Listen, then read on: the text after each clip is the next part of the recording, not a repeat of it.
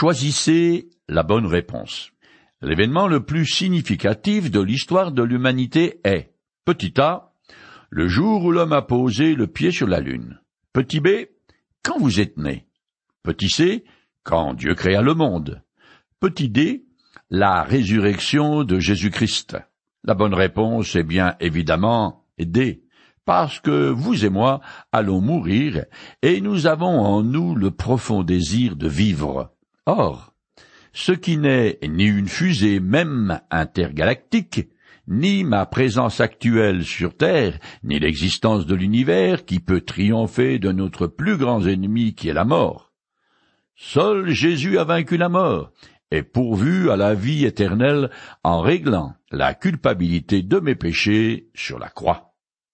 L'apôtre Paul écrit à l'église de Corinthe un chapitre majestueux sur la résurrection cet événement grandiose qui a eu lieu voilà presque deux mille ans. Il commence par rappeler que sans la résurrection, il n'y a pas de bonne nouvelle et pas de christianisme. Puis, il défend son authenticité de plusieurs manières. Il rappelle que la résurrection a été prophétisée par les Écritures, c'est-à-dire l'Ancien Testament. En effet, elle a non seulement été annoncée par des textes précis, mais elle est aussi l'accomplissement de certains rituels prescrits par la loi de Moïse, ainsi que par de nombreux symbolismes qu'on trouve dans l'Ancien Testament. Au niveau historique, la crucifixion de Jésus est une réalité que peu de gens mettent en doute, mais sa résurrection est tout aussi indéniable car il a été vu par plusieurs centaines de personnes. Paul élabore sur ces apparitions. Je continue à lire le chapitre 15 de l'épître de Paul aux Corinthiens. Il est apparu à Pierre, puis aux douze. Après cela, il a été vu par plus de cinq cents frères à la fois. Ensuite, le Christ est apparu à Jacques, puis à tous les apôtres. Un Corinthiens chapitre 15 verset 7. Paul insiste beaucoup sur la présence de témoins oculaires de la résurrection. Jésus est d'abord apparu à des femmes, puis à Pierre et aux autres apôtres. Maintenant c'est à Jacques et une nouvelle fois aux apôtres que le Seigneur apparaît. On sait d'après l'Évangile selon Jean, chapitre 21, les versets 15 à 19, que le Christ ressuscité a confronté Pierre à cause de son reniement qui était un gros abcès qu'il fallait vider. Il est également possible que Jésus ait eu un entretien avec Jacques, son demi-frère, qui était incrédule durant le ministère de Jésus, Jean chapitre 7 verset 5, mais qui s'est converti peu après la résurrection? Acte chapitre 1 verset 14. Certains sceptiques ne manquent pas de démentir les apparitions du Christ ressuscité en disant que ce n'était qu'une vision pieuse, une hallucination de croyants imaginant voir Jésus avec les yeux de la foi. Mais Paul peut rapporter le témoignage de trois individus. Pierre, Jacques et lui-même. Ils ont leur tête bien vissée sur les épaules et qui n'ont rien de visionnaire. Je continue. En tout dernier lieu, il m'est apparu à moi, comme à l'avorton, celui qui est venu après coup. Un Corinthiens chapitre 15 verset 8. Le mot avorton signifie monstruosité. Non seulement Paul n'a pas connu de période de gestation, pour ainsi dire, puisqu'il ne faisait pas partie des douze pendant le ministère de Jésus, mais il éprouve du mépris pour lui-même, car il a porté toute sa vie le terrible souvenir d'avoir persécuté les chrétiens, et donc le Christ. Cependant, conscient de l'immense miséricorde dont il a été l'objet, il a consacré toutes ses forces et sa vie, jusqu'à son dernier soupir, à l'avancement du règne du Christ. Je continue. Oui, je suis le moindre des apôtres. Je ne mérite pas de porter le titre d'apôtre, puisque j'ai persécuté l'Église de Dieu. Un Corinthiens chapitre 15 verset 9. Paul est très conscient d'être différent des autres apôtres et mentionne le caractère particulier de son apostolat. Son passé de persécuteur de l'Église, chef d'inquisition, et son appel tardif font de lui le prototype des païens qui bénéficient de la grâce de Dieu sans faire partie du peuple élu. L'humilité de l'apôtre n'est pas feinte, car il sait fort bien qu'il ne mérite pas le titre d'apôtre. Cependant, il ne suggère pas que son ministère soit inférieur à celui des autres apôtres. Je continue. Ce que je suis à présent, c'est à la grâce de Dieu que je le dois. Et cette grâce qu'il m'a témoignée n'a pas été inefficace, loin de là. J'ai peiné à la tâche plus que tous les autres apôtres, non pas moi, certes, mais la grâce de Dieu qui est avec moi. 1 Corinthiens chapitre 15, verset 10. Paul est tout à fait conscient que son passé est une toile de fond sur laquelle Dieu a tissé sa grâce. L'apôtre a vraiment été réceptif à la bonté que Dieu lui a manifestée, car il est sans égal dans son dévouement au Seigneur. Il œuvra et voyagea plus que tous les autres apôtres. C'est lui qui connut le plus d'opposition, qui fonda le plus d'églises et qui écrivit le plus d'épîtres. Aucun être humain ne peut rivaliser avec Paul dans toute l'histoire du christianisme et même du monde profane. L'humilité chrétienne est très différente de la modestie du monde. Le chrétien, profondément convaincu qu'en lui-même, il n'est qu'un pécheur digne de condamnation, sait que tout ce qu'il possède, il le doit uniquement à la miséricorde de Dieu. Néanmoins, et en toute humilité, il peut affirmer hautement que ce que Dieu a réalisé par lui est accompli en lui. C'est ce que Paul fait ici. Je continue. Bref, que ce soit eux, que ce soit moi, voilà le message que nous proclamons, et voilà aussi ce que vous avez cru. 1 Corinthiens chapitre 15 verset 11. En dernière analyse, ce n'est pas le porte-parole, mais le message annoncé qui compte. Or, tous les apôtres proclament que Jésus, qui a été crucifié, est revenu à la vie. Le tombeau est vide, le Christ est ressuscité, et il est vivant aujourd'hui. La bonne nouvelle n'est pas une idée géniale, une théorie ou une religion. Elle repose sur des faits objectifs historiques vérifiables. C'est ce que Paul a déjà annoncé aux Corinthiens et c'est ce qu'ils ont cru. Au début de son évangile, l'apôtre Jean donne lui aussi le contenu de la bonne nouvelle. Je lis ce passage en le compressant. Celui qui est la parole est venu chez lui, et les siens ne l'ont pas reçu. Certains pourtant l'ont accueilli. Ils ont cru en lui.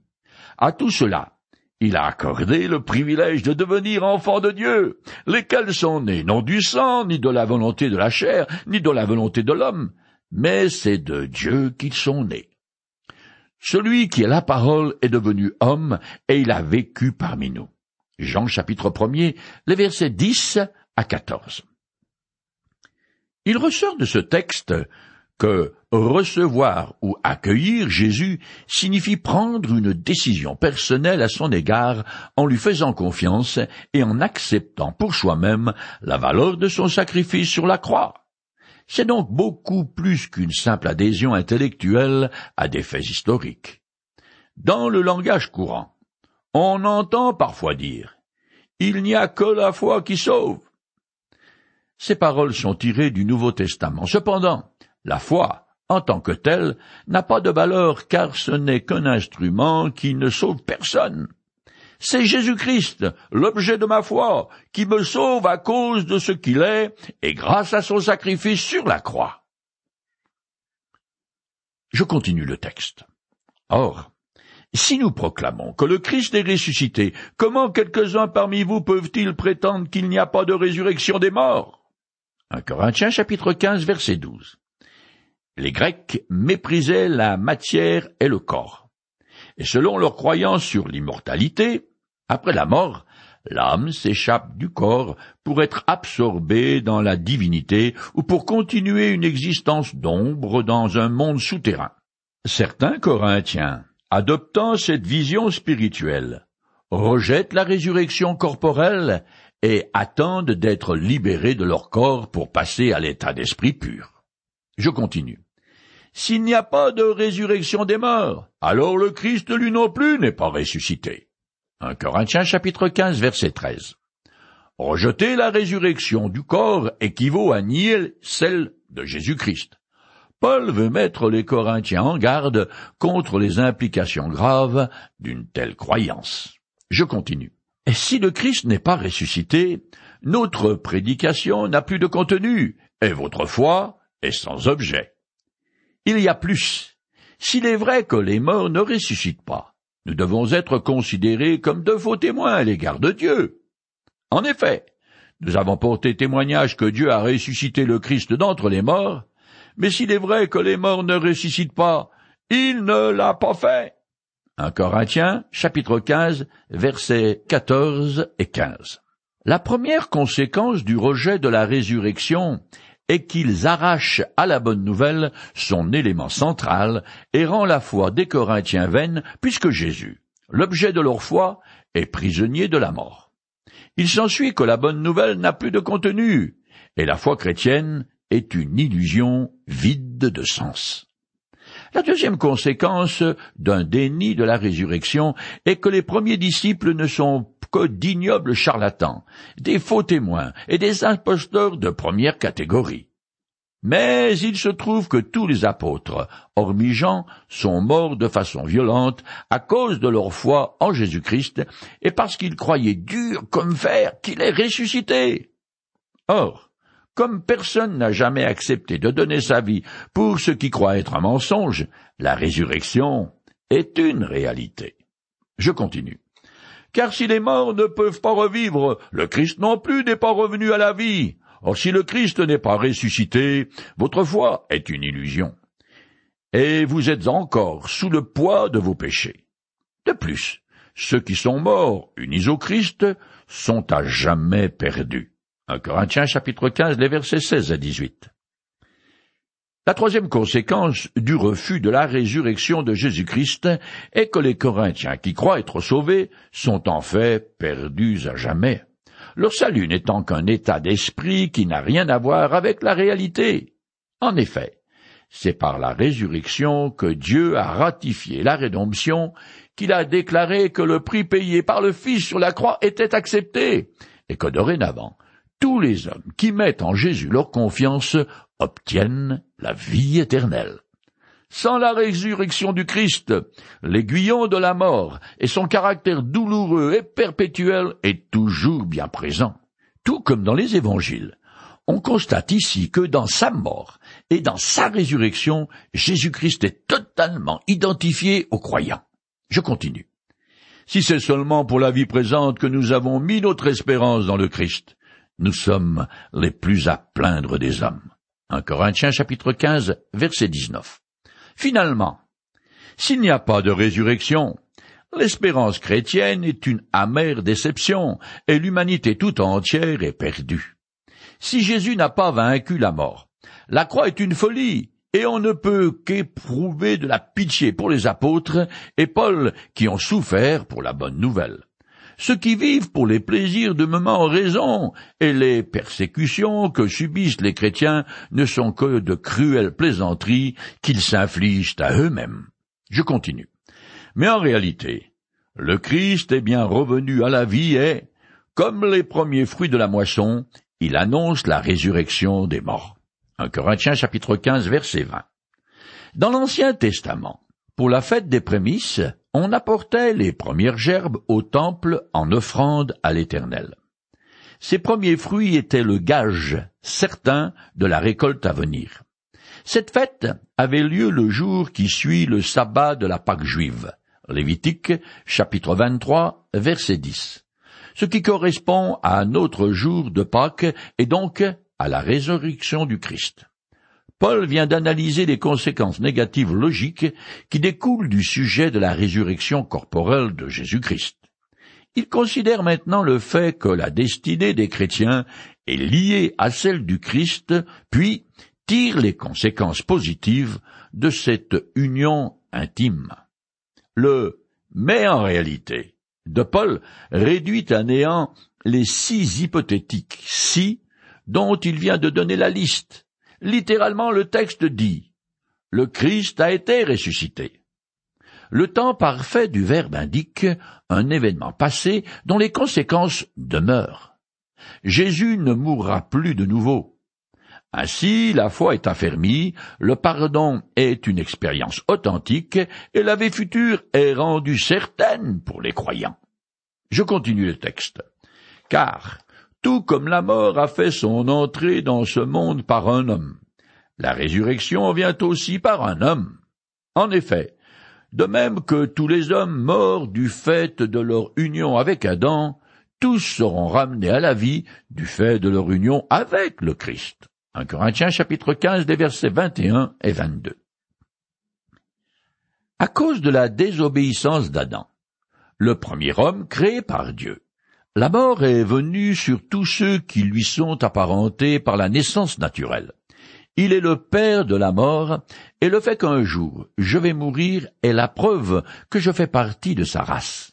Mais grâce à l'obéissance d'un autre homme, Jésus-Christ, la résurrection pour la vie éternelle est accordée à tous ceux qui lui font confiance, car ils lui sont alors apparentés par une naissance spirituelle. Jésus a dit au chef des Juifs Nicodème, Vraiment, je te l'assure, à moins de renaître d'en haut, personne ne peut voir le royaume de Dieu. Jean chapitre 3 verset 3. Cette nouvelle naissance efface les conséquences désastreuses de la naissance naturelle. Je continue. Mais cette résurrection s'effectue selon un ordre bien déterminé. Le Christ est ressuscité en premier lieu, comme le premier fruit de la moisson. Ensuite, au moment de son avènement, ceux qui lui appartiennent ressusciteront à leur tour. 1 Corinthiens chapitre 15 verset 23. Le mot grec pour avènement est parousia et décrit une visite royale tous les chrétiens authentiques reviendront à la vie avec un corps de résurrection au moyen du retour du Seigneur sur terre. Les croyants de l'ancienne alliance et les incrédules ressusciteront plus tard. De toute façon, ici, Paul ne parle pas d'un ordre chronologique, mais de dignité. Le Christ en premier. Le Seigneur lui-même a promis à ses disciples qu'il viendrait les chercher et aux Thessaloniciens l'apôtre Paul précise le moment où les croyants ressusciteront. Je cite ces passages. Dans la maison de mon Père, il y a beaucoup de demeures. Lorsque je vous aurai préparé une place, je reviendrai et je vous prendrai avec moi, afin que vous soyez, vous aussi, là où je suis. Au signal donné, sitôt que la voix de l'archange et le son de la trompette divine retentiront, le Seigneur lui-même descendra du ciel et ceux qui sont morts unis au Christ ressusciteront les premiers. Jean chapitre 14, les versets 2 et 3 et 1 Thessaloniciens chapitre 4, verset 16. Jésus est le modèle pour tous les croyants et leur caution. Il est ressuscité en premier. Et tous ceux qui sont devenus chrétiens depuis le jour de la Pentecôte ressusciteront au moment du retour du Seigneur. Je continue le texte. Puis viendra la fin, lorsque le Christ remettra la royauté à Dieu le Père, après avoir anéanti toute domination, toute autorité et toute puissance hostile. 1 Corinthiens chapitre 15 verset 24. Aucun cadre temporel n'est précisé, et les événements ne sont pas relatés dans un ordre chronologique. Selon d'autres textes, après la résurrection des membres de l'Église et leur enlèvement au ciel avec les croyants encore vivants, le monde subira une terrible tribulation. Ensuite, le Seigneur établira son royaume de mille ans sur terre. Ce n'est qu'à la fin de ce millénium que viendra la fin des fins, et que toute domination et autorité hostile seront anéanties une bonne fois pour toutes. Les puissances des ténèbres et le péché de l'homme ont bafoué la souveraineté totale et la domination absolue de Dieu. Mais Jésus, les ayant reconquises, il rend à son Père ses fruits de sa victoire. Je continue. Il faut en effet qu'il règne jusqu'à ce que Dieu ait mis tous ses ennemis sous ses pieds. Et le dernier ennemi qui sera anéanti, c'est la mort. 1 Corinthiens chapitre 15, les versets 25 et 26. Paul cite le début du psaume 110, qui est le verset le plus souvent mentionné dans le Nouveau Testament. La mort personnifiée n'est pas une amie qui permet d'être délivré de son corps, comme le pensent certains Corinthiens. Non, elle est l'ultime adversaire du Christ et des hommes, et elle sera détruite, c'est-à-dire dépouillée de tout pouvoir quand tous ceux qu'elle retient captifs seront ressuscités. Je continue. Car, comme il est écrit, Dieu a mis toutes choses sous ses pieds. Mais quand l'Écriture déclare, tout lui a été soumis, dans le psaume chapitre 8 verset 6, il faut, de toute évidence, en excepter celui qui lui a donné cette domination universelle. Et lorsque tout se trouvera ainsi amené sous l'autorité du Christ, alors le Fils lui-même se placera sous l'autorité de celui qui lui a tout soumis. Ainsi Dieu sera tout en tous. 1 Corinthiens chapitre 15, les versets 27 et 28. Tant que le péché et la mort règnent encore, le combat de l'Église continue sous la conduite du chef Christ est le médiateur entre Dieu et les hommes. Mais à la fin des temps, quand toutes les Écritures seront accomplies, et que la mort, le dernier ennemi, sera vaincu, le Fils rendra compte au Père que sa mission, l'œuvre de la rédemption, est achevée. Alors, dans l'égalité de la divinité, il se placera sous l'autorité du Père, et ainsi Dieu, dans la totalité de la Trinité, sera tout en tous. Le terme de l'histoire et le but de l'homme est la création d'une humanité composée d'êtres intelligents et libres, amenés par Christ à une parfaite communion avec le Père et rendus capables d'exercer une activité sainte et bienfaisante. Je continue. D'autre part, pourquoi certains se font-ils baptiser à cause des morts? S'il est vrai que les morts ne ressuscitent pas, pourquoi donc se font-ils baptiser à cause d'eux? Un Corinthien, chapitre 15, verset 29. On a donné au moins deux cents explications différentes à ce verset. Cette pratique du baptême à cause des morts n'apparaît nulle part ailleurs. Il s'agit peut-être du baptême de nouveaux convertis qui sont venus au Christ grâce au témoignage d'un chrétien récemment décédé, et dans l'espoir d'être réunis avec lui à la résurrection. Nous avons tous en nous la pensée de l'éternité, ce fort désir de vivre à tout jamais. Cependant, seule la résurrection de Jésus-Christ peut répondre à notre angoisse existentielle. C'est lui personne d'autre qui a ouvert toute grande la porte du paradis.